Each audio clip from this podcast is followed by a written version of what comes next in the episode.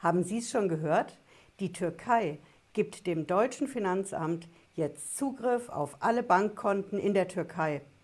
Das betrifft alle türkischen Staatsbürger, die in Deutschland leben und in der Türkei ein Konto haben. Die bekommen jetzt als nächstes Post vom deutschen Finanzamt. Das ganze Ding ist am 1. Juni 2021 in Kraft getreten und ich verrate Ihnen heute, was da genau los ist und vor allen Dingen, was Sie tun können, wenn Sie als türkischer Bürger in Deutschland ein Bankkonto in der Türkei haben. Bleiben Sie dran, bis gleich.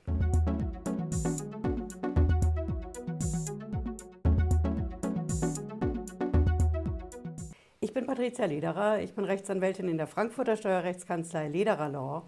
Ich freue mich, dass Sie dabei sind, wenn Sie neu sind auf dem Kanal. Bleiben Sie mit einem Abo hier dabei und drücken Sie vor allen Dingen die Glocke. Ich garantiere Ihnen, Sie sind in Sachen Steuer- und Finanzamt die Ersten, die Bescheid wissen. Verspreche ich Ihnen. Ja, was ist da los mit den Bankkonten in der Türkei? Präsident Erdogan hat die Vereinbarung mit Deutschland am 1. Juni 2021 unterschrieben und das Ding ist auch am selben Tag in Kraft getreten. Das bedeutet, dass das deutsche Finanzamt jetzt alles weiß über die Konten, die türkische Bürger aus Deutschland in der Türkei haben. Ja, was ist die Rechtsgrundlage dafür? Das Ganze basiert auf diesem sogenannten automatischen Informationsaustausch in Steuersachen. So nennen wir Steuerrechtler das. Das bedeutet im Endeffekt, dass weltweit immer mehr Länder hingehen und mit Deutschland Daten über die Bankkonten austauschen. Welche Länder da alle mitmachen mittlerweile, schauen Sie gerne mein Video dazu an, da erkläre ich das. Stand 1.6.2021 zählt jetzt die Türkei auch dazu. Das ist die Rechtsgrundlage, aber wie läuft das denn genau ab? In der Türkei die Finanzämter, in Deutschland die Finanzämter. Das ist doch das reinste Datenchaos. Ich verrate es Ihnen, das läuft zentral.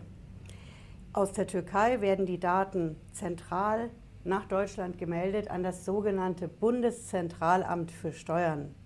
Das sitzt in Bonn, das ist eine Behörde, und die kriegen die Daten zentral, ja, über die Bankkonten in der Türkei. Und dieses Bundeszentralamt, das geht hin und verteilt die Daten dann an die Finanzämter in Deutschland. Hm? Wenn Sie jetzt wissen wollen, wie lange geht denn das zurück? Welche Daten stehen denn da genau drauf?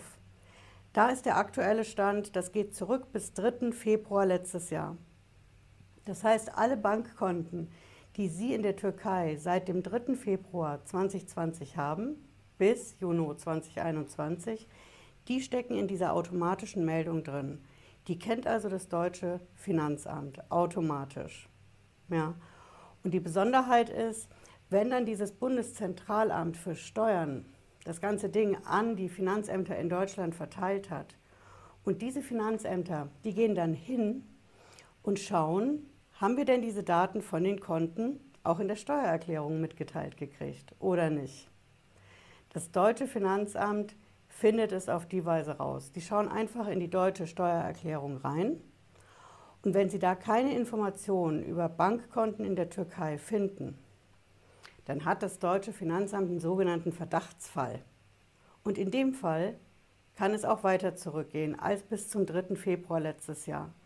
Und dann kann das deutsche Finanzamt sich von den letzten zehn Jahren aus der Türkei die Informationen über die Bankkonten dort besorgen. Ja, es wird wahrscheinlich der Moment sein, wo Sie sagen, okay, ich muss mir eine Selbstanzeige überlegen.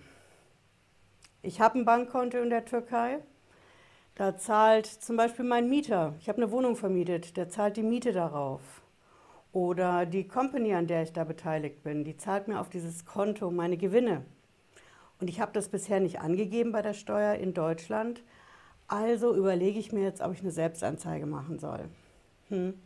Der Vorteil an der Selbstanzeige ist ja, wenn Sie so ein Ding einreichen beim Finanzamt, dann kriegen Sie eine sogenannte Straffreiheit. Bedeutet keine Geldstrafe, kein Strafverfahren, keine Verhandlung vor Gericht, kein Urteil und auch keine Bewährungsstrafe und schon gar keine Haftstrafe.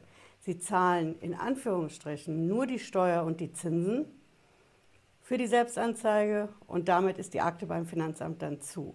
Hm? Und da habe ich einen richtig guten Tipp für Sie. Schreiben Sie so eine Selbstanzeige niemals selbst.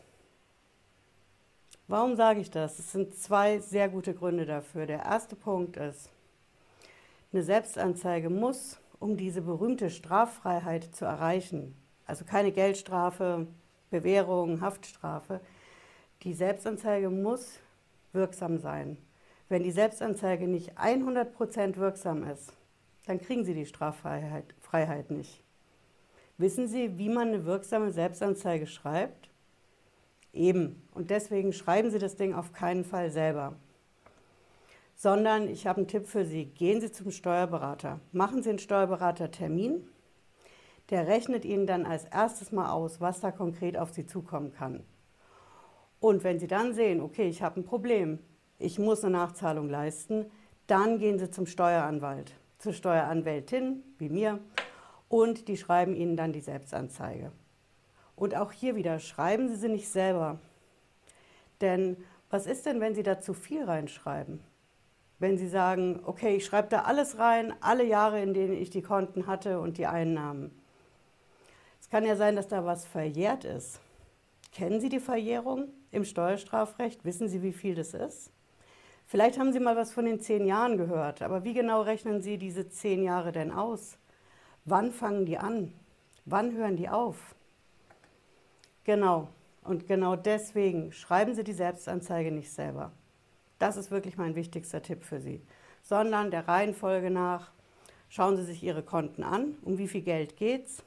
Dann machen Sie einen Termin mit dem Steuerberater, der rechnet Ihnen genau aus, was an Steuer auf Sie zu, zukommt.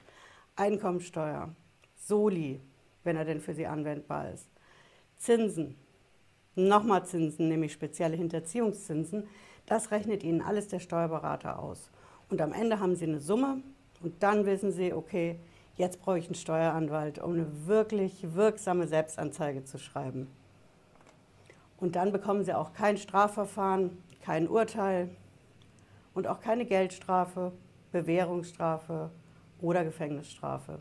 Hm? Ja, ich hoffe, Sie haben was mitgenommen heute. Wenn Sie wollen, hören Sie noch mal in den Podcast rein zur Sendung und wir sehen uns spätestens Freitag 18.30 Uhr wieder, wenn Sie mögen. Bis dahin, bleiben Sie gesund. Ciao.